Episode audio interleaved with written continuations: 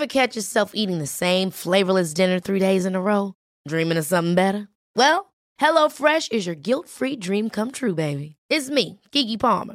Let's wake up those taste buds with hot, juicy pecan-crusted chicken or garlic butter shrimp scampi. Mm.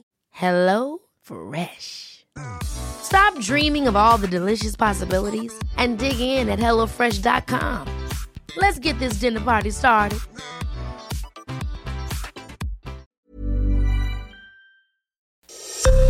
Esto es Noticias a la Hora. Heraldo Radio le informa.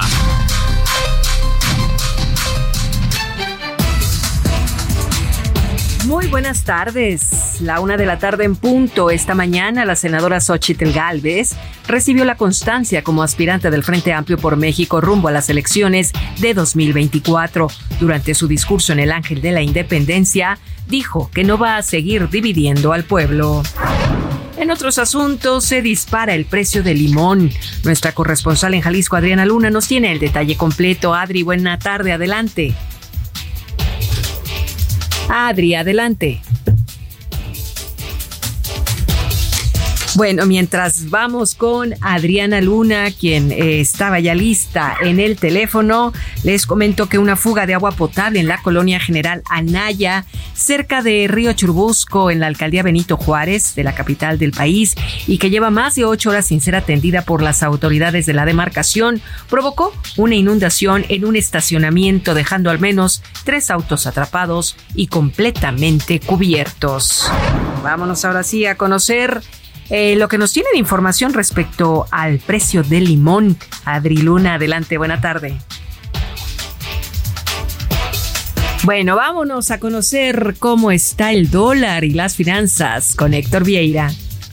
Así es, Moni, para informarte que este domingo en casas de cambio del Aeropuerto Internacional de la Ciudad de México, el dólar se está promediando en 16 pesos con 55 centavos a la compra y en 17 pesos con 5 centavos a la venta. Por otra parte, el euro se promedia en 17 pesos con 92 centavos a la compra y en 18 pesos con 41 centavos a la venta. Esto en casas de cambio del Aeropuerto Internacional de la Ciudad de México. Es la información, mi querida Moni, para nuestros amigos que estén por viajar y por llegar a la terminal aérea para que tomen sus previsiones. Muchas gracias. Seguimos pendientes. Vámonos a escuchar a Adriana Luna desde Jalisco. Adelante, Adri. Bueno, parece que esta llamada telefónica hoy no quiere hacerse. Vámonos con más información en este corte informativo. La Secretaría de Turismo presentó 10 denuncias ante la Fiscalía General de la República en contra de sitios de Internet que suplantan su identidad para vender paquetes vacacionales, vehículos y servicios legales. De esta manera, pues ellos eh, estafan a la ciudadanía.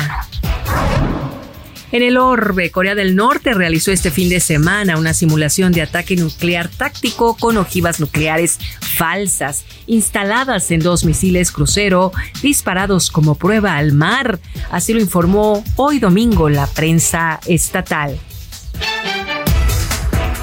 Este momento es la una de la tarde con tres minutos tiempo del centro de México. Amigos, los invitamos a que visiten www.heraldodemexico.com mx y se enteren de más noticias. Les saluda Mónica Reyes. Esto fue Noticias a la Hora. Siga informado, un servicio de Heraldo Media Group.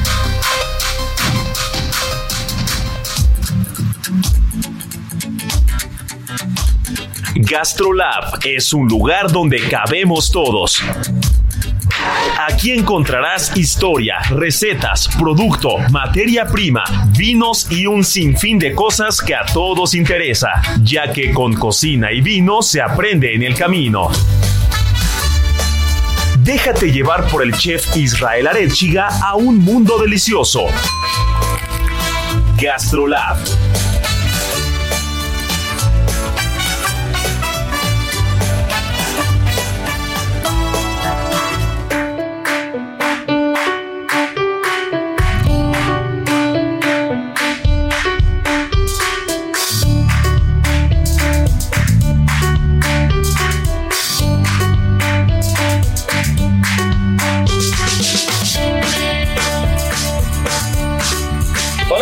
GastroLab, ¿cómo están? Ya es fin de semana, la una de la tarde ha llegado en punto y no puede ser de otra manera.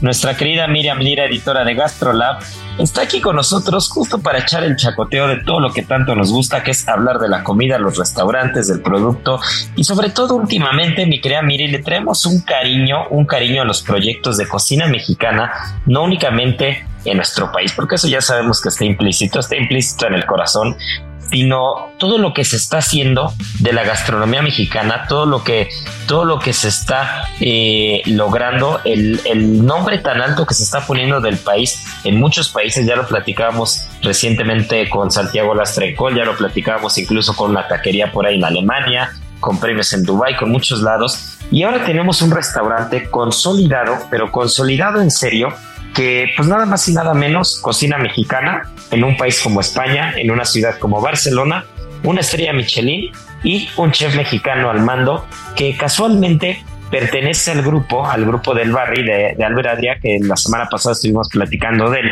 y lo tuvimos en la portada de Gastrolab, y, y que es un proyecto que con tantos años y tan consolidado que está, sigue dando de qué hablar y sigue teniendo mucha tela de dónde cortar. Así que bueno, mi querida Miriam, Miriam Lira, pues vamos a darle, ¿no? ¿Qué hay con Hoja Santa?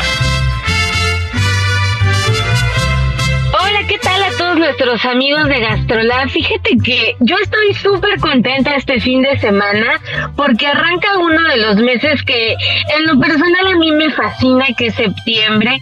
Y qué mejor que hacerlo pues celebrando el talento mexicano, celebrando a los chefs que están fuera del país y que están triunfando en grande, todos aquellos que nos están trayendo pues un montón de reconocimientos, no solo para, para todo el país, porque sí, la verdad es que muchos luego dicen, ¿no? No, sé si te, si te ha tocado escuchar que dicen, no se cuelguen de los, de los triunfos ajenos, pero de verdad que uno se siente muy feliz y muy orgulloso de ser mexicano y que un compatriota esté trayendo tantos éxitos a nuestro país. Eh, pues, y si no directamente, pues sí a través de su nombre, sí a través de su talento y que poco a poco vaya haciendo de la gastronomía mexicana todo un crisol enorme que poco a poco se ha ido conociendo cada vez más hasta los lugares más remotos de este planeta, porque esa también es una realidad. Ya cualquier país al que te al que te pares encuentras una taquería mexicana, algún mexicano loco llevando algún ingrediente exótico, eh, algún mexicano tratando de, de, de nixtamalizar, de sembrar maíces y demás. Entonces, pues estamos súper, súper contentos de, de, arrancar el mes con un chef que, que de verdad lo ha dado todo por el país, por su carrera, por, por mostrar sus talentos y que se llama Paco Méndez. Este chef que como tú bien decías, inició de la mano de, de Albert y de Ferran Adrià, pero poco a poco se fue forjando su camino, ¿no? Eh, primero con, con Hoja Santa, que, que fue uno de los restaurantes mexicanos fuera del país que logró esta tan codiciada estrella Michelin y que ahora con Come, eh, que no tiene tanto tiempo este restaurante que, que ya bien decías tú en Barcelona, pues imagínate, después de solamente seis meses de estar abierto, pues logran esta estrella, ¿no? Un, un, un galardón, un logro que yo creo que muy pocos chefs en el mundo se pueden dar el lujo de decir, a ver, abrí mi restaurante y seis meses después ya tenía aquí a los expertos eh, dándome una estrella. ¿Cómo a veces soy? Está cañón, ¿no? No, pues está espectacular, pero creo que también eh, el bagaje que tiene tantos años en Barcelona, tantos años en, la cumbre de la gastronomía, eh, claramente tiene una ventaja y lo ha sabido aprovechar y lo ha sabido capitalizar eh, muy bien Paco, ¿no? También es importante aclarar que Come está ubicado justo en donde estuvo Jasanta. Entonces es un local bastante grande, un local de 400 metros cuadrados. Yo tuve oportunidad de conocerlo hace algunos años, antes de que fuera Come, cuando era Hoja Y, uno de los temas particulares es que esta vez él recibe el local de Albert Adria, pero Albert Adria ya se sale, ¿no? Entonces Come es un proyecto 100% de la mano de, de, Paco Méndez y creo que es un chef mexicano de los primeros que puso eh, la vara bastante alta fuera de nuestro país y de los primeros que, que, empezó a hacer ruido con la gastronomía mexicana, nada más y nada menos que con los dos hermanos que fueron el parteaguas de la gastronomía moderna en España y actualmente en el mundo, ¿no? Así es, y este restaurante, como bien dices, ¿no? Pues ya tiene un bagaje ahí importante para este chef, pero que tuvieron que cerrar Hoja Santa justamente por el tema de la pandemia. Y es muy curioso este tema porque en el mismo lugar, pues lanzan un, concepto, pues similar un poco, pues comida mexicana contemporánea, come es el, el acrónimo de CO me de comida mexicana y también de comida mediterránea. Entonces hacen toda esta fusión, esta mezcla eh, que a los mexicanos de verdad les sale extremadamente bien, eh, que es como explorar en estos países tan lejanos a nuestros ingredientes que nosotros pues tenemos de primera mano y que bueno nuestro territorio nacional nos da una cantidad de ingredientes pero para aventar hacia el cielo pero bueno, ellos estando tan lejos, pues encuentran adaptaciones de otros ingredientes de otros países y que los incluyen dentro de estos platos mexicanos tan emblemáticos, algunos que, que fusionan, que buscan otra versión, pero siempre eh, eh, enalteciendo pues las raíces, eh, los procesos, los moles, la técnica tradicional. Y pues bueno, eso le ha llevado a, al chef Paco Méndez a pues ponerse ahora sí que la estrellita en la frente. Sí, claro, y es importante también eh, mencionar que Irina Marciano, eh, que, es, que es su pareja, es la encargada de repostería del restaurante. ¿No? Entonces, eh, ¿cuántas veces no hemos visto que se repite eso en muchos proyectos exitosos en los que uno de los dos está en la cocina y otro en la sala o alguien está en la cocina y la otra persona en la repostería, ¿no? Así que, que bueno, pues aquí el, binomio entre Irina y entre Paco pues ha logrado dar frutos muy rápidamente con esta estrella Michelin que justo reconoce esa cocina mexicana con el producto mediterráneo y con ese legado que, que tuvieron desde el Bulli, ¿no? Y una de las cosas que a mí me llama mucho la atención y que siempre me ha llamado la atención cuando he tenido oportunidad de estar en Barcelona es la cantidad de producto mexicano y lo sencillo que es encontrarlo en esa ciudad.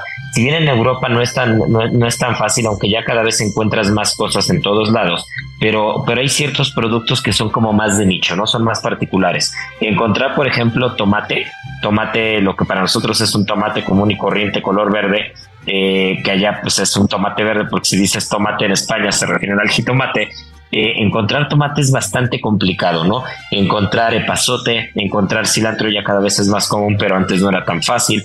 Chiles secos, hormiga chicatana, incluso algún producto más de nicho más particular, cada vez es más fácil encontrarlo, pero sobre todo en Barcelona, a mí me sorprende la facilidad con la que puedes encontrar producto mexicano y no solamente mexicano, sino de todo el mundo, ¿no?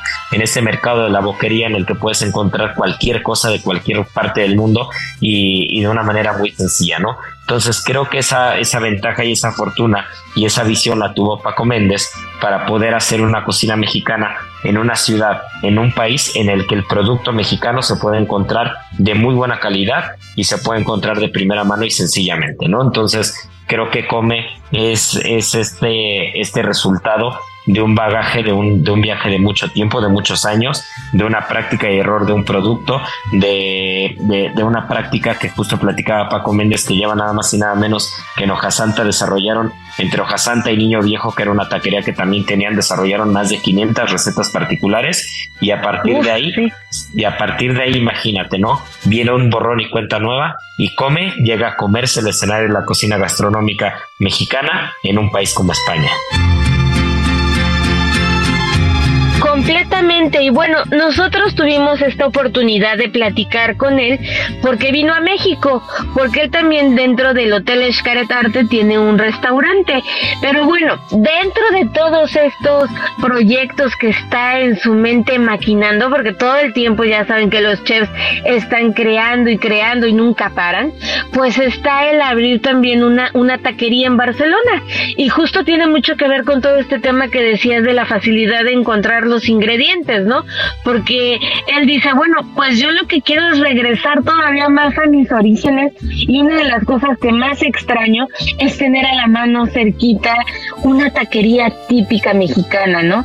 Entonces está echando a andar este proyecto que además está, o sea, ya finales de septiembre, principios de octubre, ya va a estar lanzando esta taquería. La estuvimos, dice y dice Isra, de verdad que no sabes cómo le insistimos de que nos dijera el nombre de esta taquería y nomás no quiso soltar prenda.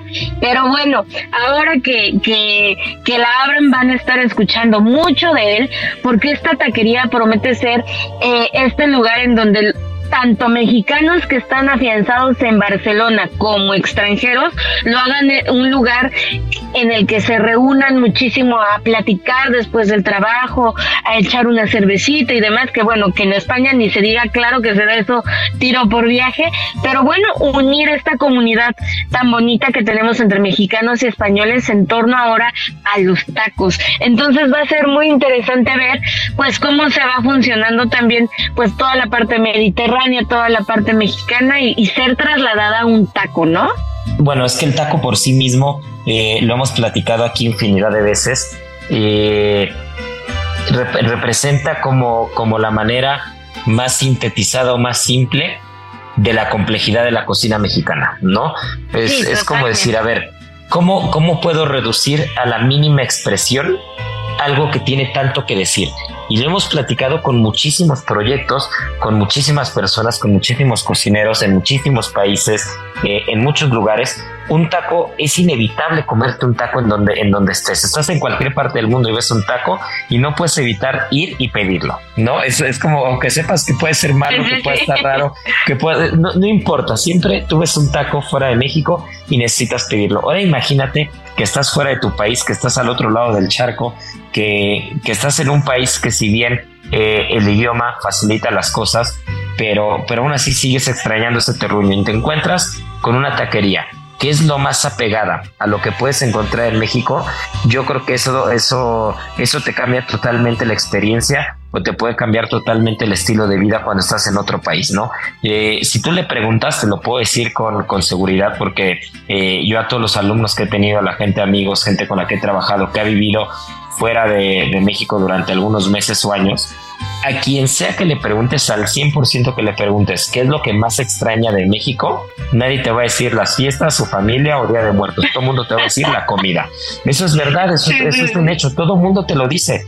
O nadie, eh, o sea, como que ya después recapacitan y te dicen, ah, no, este, pues sí a mi familia, ¿no? A mi pareja. Ah, no sé, a mi mamá. sí, sí, sí, sí, sí, sí. Pero, pero, pero es algo que, que yo lo hago ya hasta como, como broma o como ensayo, porque es, increíble la inmediatez de la respuesta. Lo primero que te dicen es los tacos, o lo primero que te dicen es no, la comida, o sea, pero no hay duda. Entonces imagínate que estás en una ciudad por azares del destino, en la que pues fuera de México puedes comer algo de la comida callejera o algo de la comida eh, tradicional mexicana que se puede reducir a un taco bien hecho. ¿no? Entonces, yo creo que Paco Méndez le está dando el clavo porque eh, muchos de nosotros hemos soñado con poder encontrar ese lugar en algún país, en alguna otra parte del mundo, pero hasta el día de hoy es bien complicado porque encuentras una cosa u otra, pero yo te puedo decir que, en todos los países que he estado y todo lo que he comido, porque siempre, pues, eh, siempre acabo eh, cayendo ante los encantos de un taco mal hecho, eh, en la mayoría de las veces, aunque ya les he platicado alguna, alguna vez que me he sorprendido, pero no he podido, o sea, no lo evito, no puedo evitar lo que sepa que el taco va a estar medio malo, no puedo evitar comérmelo, ¿no? Entonces, y una de las cosas que siempre pasa es que el taco es, es, una trinidad, siempre lo hemos dicho. Es la tortilla, es la salsa y es lo que hay adentro. Y, y difícilmente, o al menos yo no recuerdo uno solo, que cumpla con las tres cosas. Encuentras de repente el que se llevó, como una vez les platiqué de los tacos Luis en Jerusalén, eh, que se fue llevando todo para hacer tortillas a mano y nixtamalizar y después mecanizar el proceso y hacer sus tortillas ya con volumen y todo, y se llevó la máquina y el molino y todo, y entonces te encuentras eh, un pastor de pavo, por ejemplo, esa ocasión en Israel, eh, espectacular, con una tortilla de 10 pero las salsas pues no tienen los ingredientes, ¿no? Entonces tienes que comprar pues salsa de lata o salsa de frasco porque pues no tienen los ingredientes a la mano.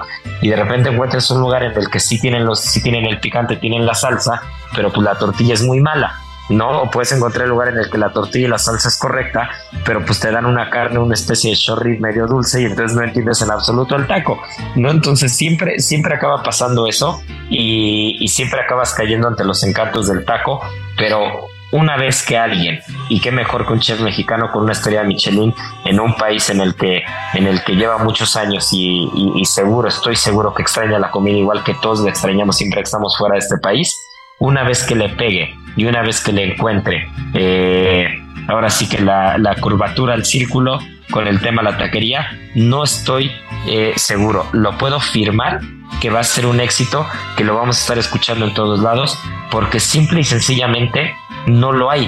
O sea, no hay, no hay una taquería fuera de este país que cumpla al 100% con las tres. Hay alguna en Estados Unidos, de repente encuentras alguna en Nueva York, en el Chelsea Market, Miami, de repente encuentras alguna cosa que medio se puede acercar, pero, pero sigue estando lejos. Y qué mejor que un chef mexicano que, que, ha visto de todo en ese país, que tiene una historia Michelin y que entiende la cocina mexicana y que sé que, lo va a poder lograr y vamos a ser los primeros. Producción nos está confirmando que una vez que Paco Méndez abra la taquería, nos van a mandar a catar los tacos. Oye, estaría buenísimo. Yo me sumo también a este viajecito porque de verdad que va a ser fascinante. Y el chef de verdad que, que, no se está quieto, ¿sabes? Como tú, como un montón de chefs que yo conozco que digo, Dios mío, ¿de dónde se apagan? ¿De dónde se prenden? ¿De dónde sacan tanta fuerza para estar innovando y para estar como eh, metiéndose cada vez en más y más proyectos? Porque nos contó el chef que también está escribiendo un libro, el cual va a sacar a mediados de marzo de 2024. Este libro pues lo he estado trabajando durante ya mucho tiempo, varios años, y es de cocina mexicana. Y el, texto quiere hacerlo tan fácil, que eso es lo que más trabajo le ha costado, ¿no? Hacerlo tan sencillo que tanto profesionales como aficionados, como cualquiera que tome el libro y siga al pie de la letra la receta, le salga perfectamente una, una, un platillo mexicano, ¿no? Y sin importar si es mexicano o no. Entonces, pues ahí hay un reto importante y pues justo nos estaba diciendo en esta parte, ¿no? Que, que cómo le ha costado, que ni siquiera tiene eh, aún nombre libro, porque de verdad que ha ido como pasito a pasito, eh, checando cada detalle de, de cada una de las recetas y demás, para mostrar como lo mejor de, de su cocina y de cómo le, le enseñaron también a él a prepararlo. Y en este libro, pues entre las recetas principales que vamos a poder encontrar, un número uno no pueden faltar los moles, un manchamanteles que dicen que es, está espectacular, pipianes, entonces pues va a ser sí, sí, muy cargado a la, a la cultura mexicana y a la cultura del mole. Y qué difícil es cuando estás haciendo un libro o cuando estás haciendo una receta para, para tu restaurante en la cocina, qué difícil es a veces poder transmitir no la complejidad, sino la sencillez del plato para que quien sea pueda cocinar. Esa es la parte, esa es la gracia de hacer un libro de cocina, ¿no? Y creo que es algo con lo que, o es la gracia de hacer una receta, que quienes estamos en un restaurante siempre nos hemos enfrentado a eso. ¿Cómo puedo escribir el proceso? ¿Cómo puedo escribir? ¿Cómo puedo describir todo para que quien sea que lo tome que tenga conocimientos lo más básicos, pueda de todas maneras desarrollar con éxito la receta, ¿no? Entonces, creo que eso es, eso es lo complejo y estaremos muy pendientes, estaremos muy pendientes en el 2024 de este libro de, de nuestro querido Paco Méndez, porque estoy seguro que también lo va a lograr transmitir y qué mejor que todo aquello que sume y que haga más grande y que haga eh, más fuerte esta cocina o esta gastronomía que tanto nos vuelve locos y tanto vamos como la cocina mexicana, qué mejor que todo lo que haya que, vaya sumando en otros países fuera de México y también dentro de México, eh, en todos los estados, en la ciudad, en todos lados, creo que, creo que únicamente va a ayudar y va a sumar para que esta gastronomía cada vez tome más fuerza. Pero bueno, pues mi querida... Completamente, eh, completamente mi querida Miri, eh, producción ya nos está correteando un poquitín porque pues tú y yo nos ponemos a hablar y nos podemos quedar aquí echando, echando el chacoteo todo el día. Pero pues Marianita Ruiz sí viene, viene, ya la tenemos aquí afuera, ya la tenemos aquí haciéndonos caras afuera de la cabina, de que a ver a qué hora la dejamos pasar, porque pues ya sabemos que siempre anda corriendo, pero hoy viene con el sabor oculto y nada más y nada menos, no solamente tenemos el sabor oculto, sino también tenemos el cumpleaños o el Día Mundial de un producto que nos encanta en repostería y también en la dulcería típica mexicana. Así que ya saben, esto es Gastrolab, no se nos despeguen porque volvemos, viene Marianita Ruiz con el sabor oculto y ya saben muchas cosas más, se está poniendo buenísimo el programa y apenas va la mitad. ¿Antojo de algo delicioso y nutritivo? Prepara un snack saludable. Si necesitas un snack que te llene de energía y sea delicioso, esta receta es para ti. Utiliza cacahuate, chocolate, manzana y plátano, que por su valor nutricional te ayudan a mejorar la memoria, son antioxidantes y están llenos de vitaminas, dándote ese punch que necesitas para tu día. Aprende a preparar este delicioso snack en las redes sociales de GastroLab en Adicción Saludable, porque la comida rica no tiene que ser aburrida.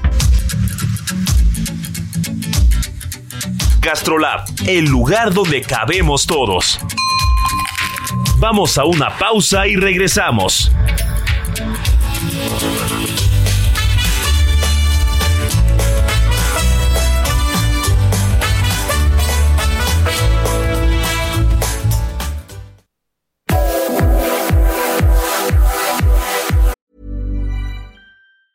I'm Sandra, and I'm just the professional your small business was looking for. But you didn't hire me because you didn't use LinkedIn jobs. LinkedIn has professionals you can't find anywhere else, including those who aren't actively looking for a new job but might be open to the perfect role, like me.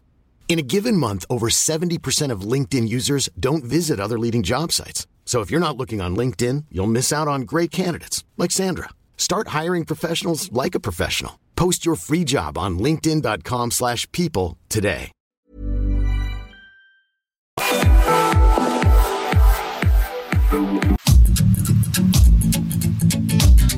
GastroLab, el lugar donde cabemos todos. Estamos de regreso.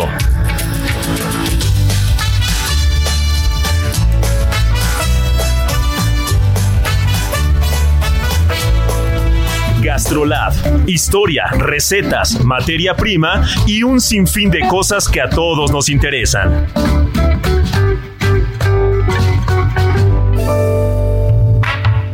Hola amigos del Heraldo Radio, soy el chef Israel Arechiga de Gastrolab y estoy seguro que esta receta que les traigo el día de hoy, que nadie de ustedes la había escuchado o la había preparado de esta manera.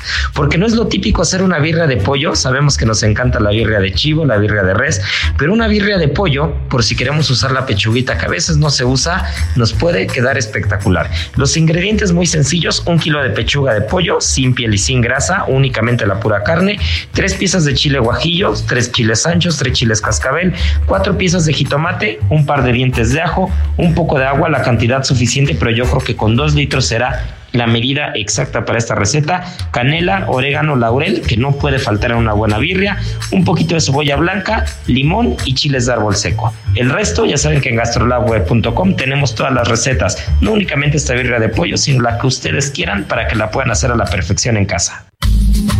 Y ahora, el sabor oculto.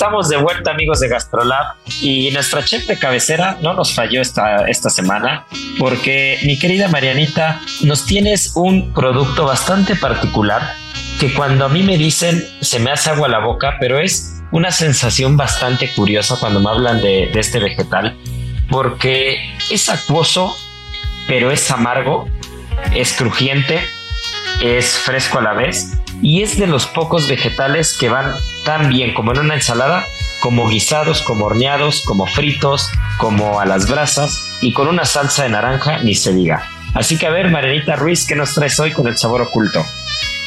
Hola, ¿cómo están todos en los amigos de Gastrolab? Ya los extrañaba, pero hoy estoy de vuelta. pero pues bueno, hay que atender el changarro y hay veces que no puedo estar con ustedes, pero hoy sí me escapé y aquí estoy.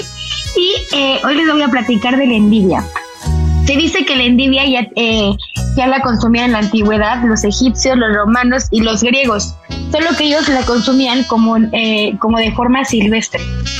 Ocupaban las hojas como alimento y las raíces para infusionarlas con fines medicinales porque según ellos ayudaban muchísimo al malestar estomacal. Eh, también lo ocupaban mucho porque era alimento de guerreros, porque daban una, una cantidad importante de energía pues para que aguantaran eh, las batallas y las jornadas y, y, y, estos grandes trayectos que recorrían. Pero eh, cuenta la leyenda que la envidia como la conocemos hoy día se descubrió como muchas cosas por casualidad en un pueblito de Bruselas llamado Evere. Y es que en, en alguna época, cuando hubo mucha escasez, ellos descubrieron que la raíz de la chicoria podía ser como un buen sustituto para el café. Obviamente era más económico, era más fácil de, de, obtener. Entonces llegó en un punto en donde hubo tanta sobreproducción de achicoria que empezaron a guardar toda, todas las achicorias en graneros para protegerlas del frío y de la luz y después de cierto tiempo descubrieron que en la parte de abajo empezaban a salirle como un tipo de cogollo un poco más blancos y con, eh, con las hojas tiernas. Entonces, obviamente, pues por curiosidad, lo cortaron y se dieron cuenta que, que, este cogollo, pues que también era muy rico y que, y que daba mucha, mucha vitamina. Entonces, en ese momento le llamaron achicoria de Bruselas y en ese momento Bruselas evidentemente fue el pionero en el cultivo de las endivias y mucho tiempo tuvo como era el mayor productor. Eh, hoy día también las produce Francia, Holanda, España, Portugal y las eh, ya después con el tiempo y, siguiendo como esta línea eh, de, de, los frutos y verduras, se dieron cuenta que pertenece a la familia de la lechuga escarola, de las alcachofas y de los cardos. La mejor época del año de las endivias es el otoño y los primeros días de verano. Y con el paso de los tiempos, eh, con el paso del tiempo, empezaron como a, a, mejorar esta forma como de producción, esta forma de, de, de hacerlas crecer. Y eh, hoy día hay tres formas o tres variedades según cómo las cosechen. Entonces, la primera forma, eh, ellos lo llaman las forzadas, y eh, lo que ellos hacen es que meten todo el cogollito dentro de la tierra para que no les dé nada de sol. Entonces las hojas quedan completamente blancas y esto es con la finalidad de que no produzcan intibina. Eh, que la intibina es justamente lo que mencionaba Sierra, es un alcaloide que es lo que le da ese sabor amargo. Lo que nosotros encontramos en el mercado y lo que consumimos todos los días son las, eh, las endivias no forzadas, que justamente dejan que crezca la parte de abajo en la tierra y lo de arriba que les dé un poco de sol y entonces pues ellos sí empiezan a producir este alcaloide que se llama intivina y por eso son un poquito eh, pues más amargas. Y eh, la mejor época pues ya se los decía son en otoño y existe otra forma que es como una subespecie que puede ser las rojas o el radiquio y es que esta se, se cultiva completamente a la luz del sol y el sol hace que tengan estas hojas, eh, que las hojas más bien tengan esta tonalidad tan interesante que todos conocemos como rojizas, como un poco púrpuras y tan bonitas y obviamente pues eh, suelen ser más amargas porque se, eh, obviamente se cultivan a, a, a plena luz del sol. Justo te iba a decir ahí que son engañosas, que esas son muy engañosas, porque cuando las pruebas por primera vez, como que las ves muy inofensivas, ¿no? Ves el color, ves que son preciosas las hojas, eh, te llama mucho la atención. Y, la primera vez que pruebas un radicio, que pruebas este, eh, una endivia, sí te llevas una sorpresa porque no te imaginas que sea así de amarga. Y uno de los datos curiosos es que, o, o, más que datos curiosos, una de las cosas que, que me gusta eh, en particular con la endivia, que yo lo aprendí, es que es de esos productos que son 100% gusto adquirido, ¿no? Cuando hablamos de productos o de sabores que son gusto adquirido, normalmente van ligados a las regiones. Y esos gustos adquiridos quiere decir que, que tú te acostumbraste, que fuiste comiendo desde pequeño y que son gustos que, que en un principio no podrían ser del, digamos, del gusto generalizado, sin embargo, la cultura gastronómica de la zona y, la cultura local y, este, digamos, este consumo de ciertos productos de generación en generación, pues va haciendo que estos gustos eh, en un principio no sean lo más rico, no sean lo mejor, pero después te acostumbras a ellos y después te gustan, ¿no? Y hay sabores muy particulares que, que, normalmente van ligados a los amargos, ¿no? Por ejemplo, la hierba mate en Sudamérica, que, que, quienes no estamos acostumbrados a tomar el mate, pues tú lo pruebas la primera vez y dices, ¿cómo pueden estar los argentinos o uruguayos todo el día con el mate? Sí es súper amargo, ¿no? Pero uno de los ejemplos más claros o más comunes es el café, por ejemplo. El café es un gusto totalmente adquirido. Si tú le das a alguien pequeño eh, una fruta dulce o algo son gustos que son muy sencillos de entender y que los vas a apreciar y te van a gustar. Pero si le das a alguien pequeño un café, eh, lo primero que va a hacer es poner cara de, de, de fuchi, ¿no? De qué asco. Pero después empiezas a probarlo y lo mismo pasa, por ejemplo, con el regaliz en España, que esta, esta, esta especie de varita o esta especie de, de rama que, que, se mastica y que tiene un sabor bastante intenso y anisado y que si tú lo pruebas o se lo das a probar a alguien del lado del continente americano, pues no va a entender el sabor y no le gusta. Sin embargo, tú le dices en España a alguien del regaliz y, se, y lo muerde encantado, se come los dulces que son súper intensos. Y en México pasa eso, por ejemplo, con el picante o pasa con algunos otros sabores, con el cilantro en particular. Cuando hace años fuimos a abrir un restaurante eh, a País Vasco, a San Sebastián, que tenía toques mexicanos, yo recuerdo que todo el mundo llegaba y me decía, lo que tenga cilantro no se lo pongas. Y yo no entendía por qué hasta que te das cuenta que es un gusto adquirido eh, herbáceo totalmente el paladar en México, pero que en otros, en otros países, en otras, en, otras comunidades, pues no se entiende o, no se aprecia por completo. Y creo que la endivia eh, en México la hemos sabido adaptar muy bien, sobre todo a ensaladas frutales, ensaladas con guayaba, con duraznos, con, con sabores más dulces y sutiles. Pero si hablamos de una preparación tradicional belga, de Bruselas o francesa, que es donde es más común, sobre todo para acompañar pato o acompañar cerdo, pues suelen ser cocinadas, suelen ser calientes, suelen ser muy amargas, ¿no? Pero eh, ya una vez que le encuentras el gusto, sobre todo a la endivia, eh, créanme que es un, aliado para, para, el recetario del día a día, porque se pueden hacer muchas cosas, es muy versátil como se los decía al principio. Sí, es más, la próxima vez que en casa tengan una carnita asada, dense la oportunidad y partan literal la endivia a la mitad y pongan al asador con mantequilla, sal, no saben qué rico es y después la sacan y arriba le pueden poner como un poquito de queso parmesano rallado y de verdad se van a acordar de nosotros. Es súper rica asada. Y, y, hace rato que hablabas de que, de que la chicoria finalmente es familia de alcachofa, eh, y hablábamos de los sabores amargos, para quien está eh, usando alcachofas o para quien está metiendo alcachofas en sus recetarios en casa, quien nos está escuchando, o en los restaurantes, que es muy común, sobre todo en esta temporada, eh, es importante que cuando limpian el cachofa, y les voy a dar algunos tips, porque eh, yo recuerdo que la primera vez que vi una alcachofa la vi en una revista, la vi como en una especie de libro y me llamó mucho la atención porque nunca lo había visto. Y la primera vez que me tocó dentro de una cocina limpiar una alcachofa, pues nadie me explicó que número uno, eh, se oxida rapidísimo, así como la limpias la tienes que poner en un agua con perejil o con, o con gotas de jugo de limón porque eso va a hacer que no se oxide. Pero número dos, que si, si no eres muy cuidadoso y, tocas demasiado el tallo y no te lavas muy bien las manos y te las tallas extremadamente bien, te queda amargo, te queda un sabor amargo muy particular. Y si por alguna cosa llegas a, meterte un dedo a la boca con, la, con, con esa parte amarga de la alcachofa, les va a quedar la lengua y la boca amarga todo el día. ¿No? Entonces es un tema bastante curioso para quien de repente encuentra que, que, están vendiendo alcachofas en el mercado o en el supermercado, incluso en las esquinas que se ponen ahí con los carritos, con, con mameyes, con mangos o con espárragos o con alcachofas.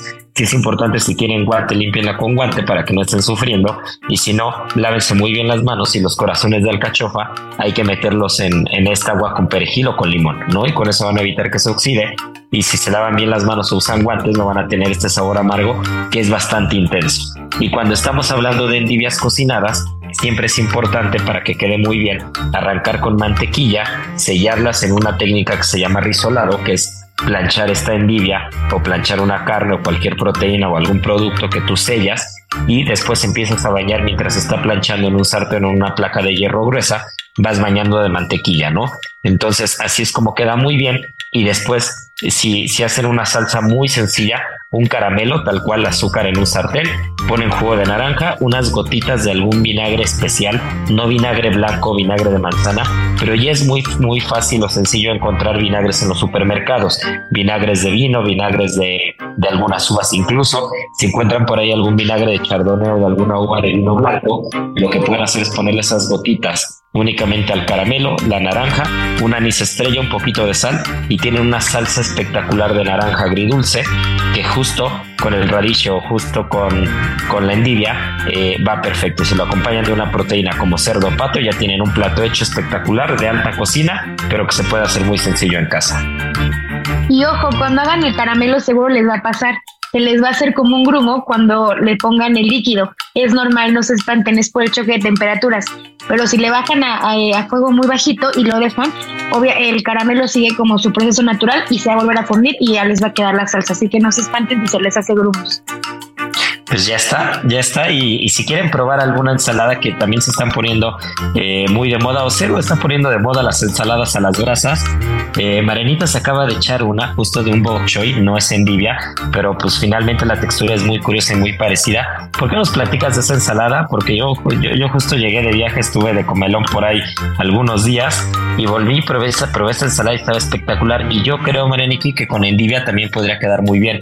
Entonces échanos la receta para quien nos esté escuchando para que la haga en casa porque de verdad vale la pena.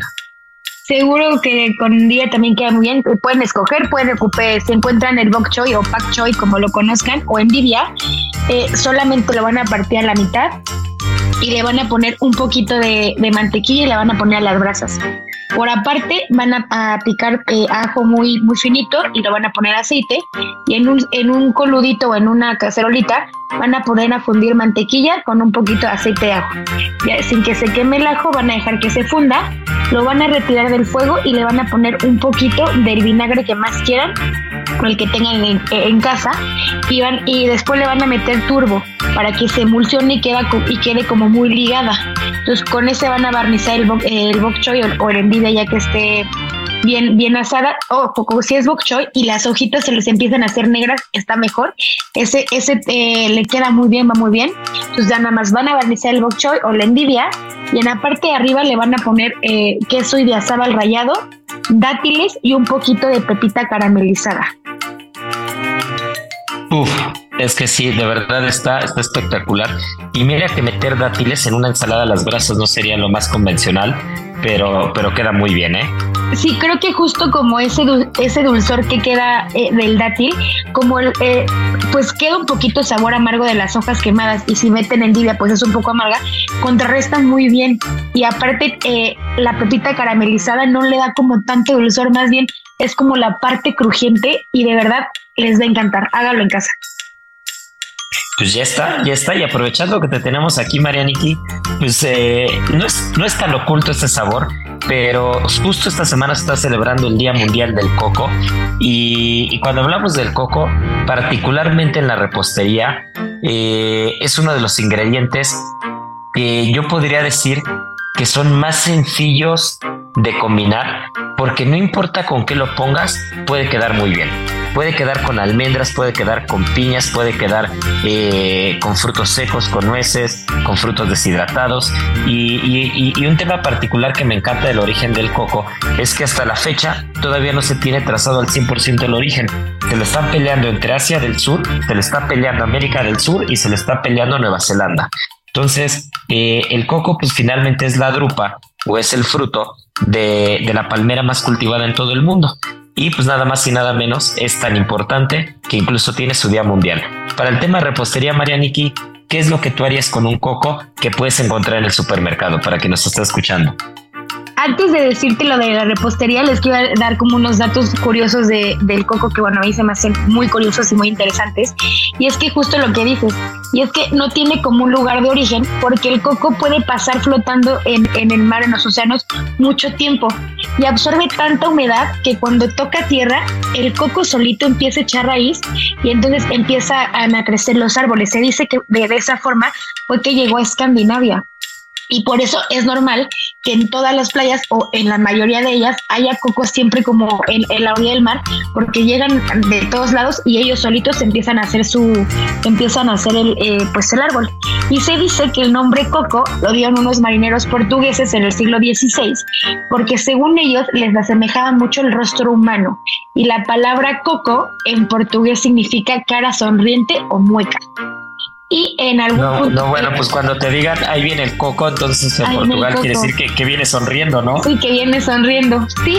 Y en algún momento, en la Segunda Guerra Mundial, el agua de coco era tan importante, o se dieron cuenta que tenía como eh, un goteo como un poco raro, que lo empezaron a ocupar como plasma sanguíneo para todas las personas que habían, eh, pues que habían sal salido herida de la Guerra Mundial. Y pues bueno, regresando a la parte de repostería, sí es uno de los sabores más fáciles de combinar porque es como un sabor muy sutil. Es muy sutil, pero al mismo tiempo es, es imposible no detectar algo que es de coco. A mí de los sabores más, o sea, de las combinaciones más ricas que hay, se me hace coco maracuyá, coco mango, coco piña, eh, como piña colada, obviamente, que es como Justo te iba a decir, conocido. Coco, sí. coco, piña y ron, no hay fallo, ¿no? Sí, no es como el más famoso, pero incluso también con frambuesa, todo el mundo lo, lo, lo, ponemos, no sé, creo que en, en, la, en la mente repostera siempre están como los colores ligados y siempre blanco lo, lo hacemos más como hacia lo amarillo, mango, maracuyá, piña. Pero el coco, por ejemplo, va muy bien si quieres ponerle algo de frutos rojos, si quieres ponerle incluso algo de bugambilia, una panacote bugambilia y arriba unos trocitos de coco deshidratado o coco rapé también viene muy bien, eh, una bavaresa de frambuesa eh, con coco, eh, también va muy bien ligada esa parte.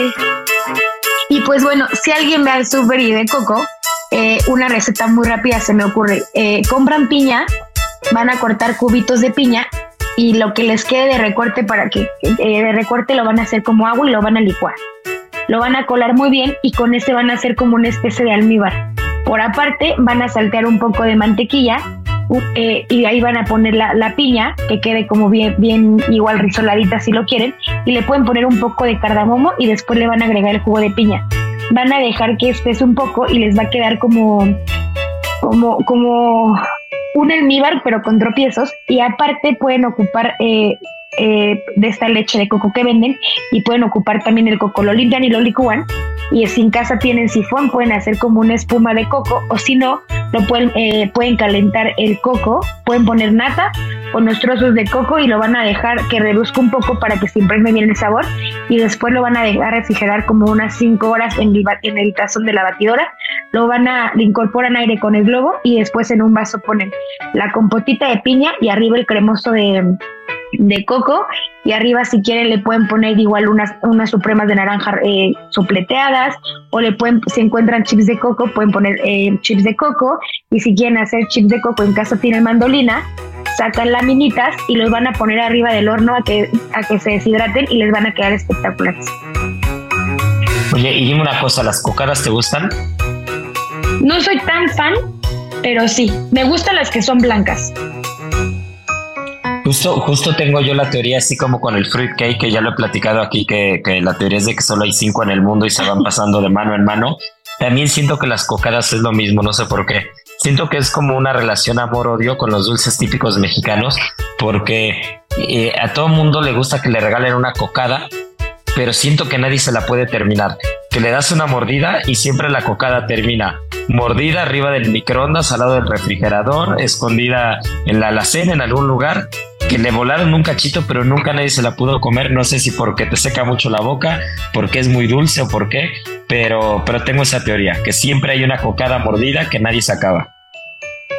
Pero bueno, la pueden ocupar si algún día quieren hacer como un cheesecake de coco, compran cocada y la ponen como de base y arriba le ponen el cheesecake y arriba otra cosa y ya está.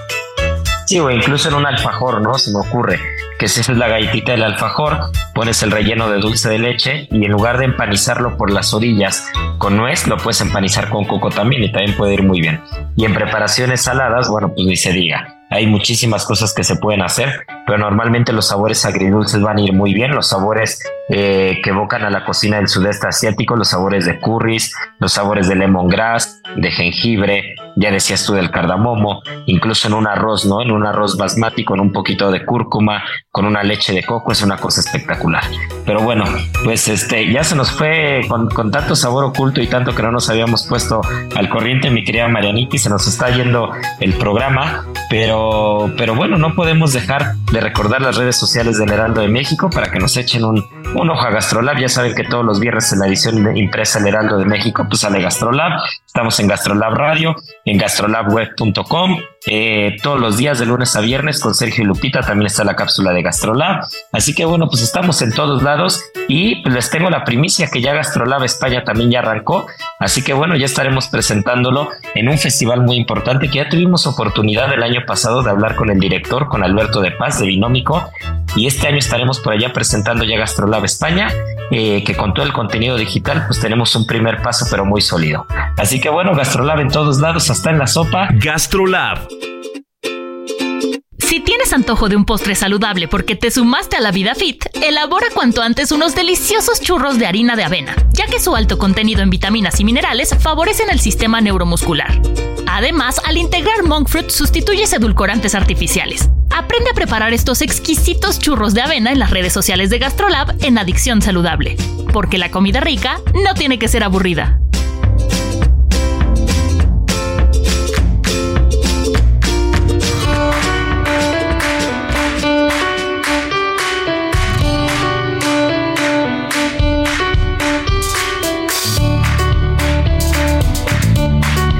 Que también está en la sopa es la adivinanza, mi querida Marianiki, que vamos a felicitar a la ganadora de la semana pasada, que fue Angélica Tinoco.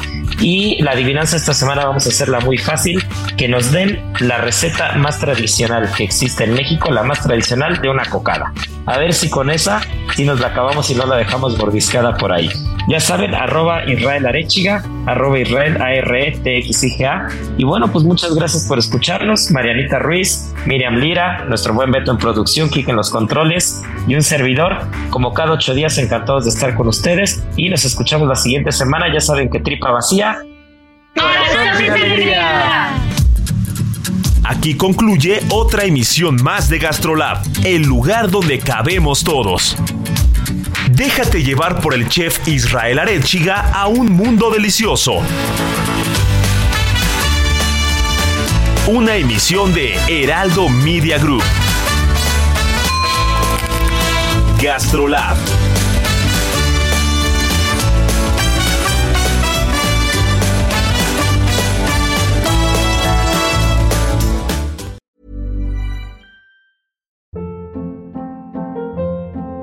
Hold up. What was that? Boring. No flavor. That was as bad as those leftovers you ate all week. Kiki Palmer here, and it's time to say hello to something fresh and guilt-free. Hello Fresh. Jazz up dinner with pecan-crusted chicken or garlic butter shrimp scampi. Now that's music to my mouth. Hello Fresh. Let's get this dinner party started. Discover all the delicious possibilities at hellofresh.com.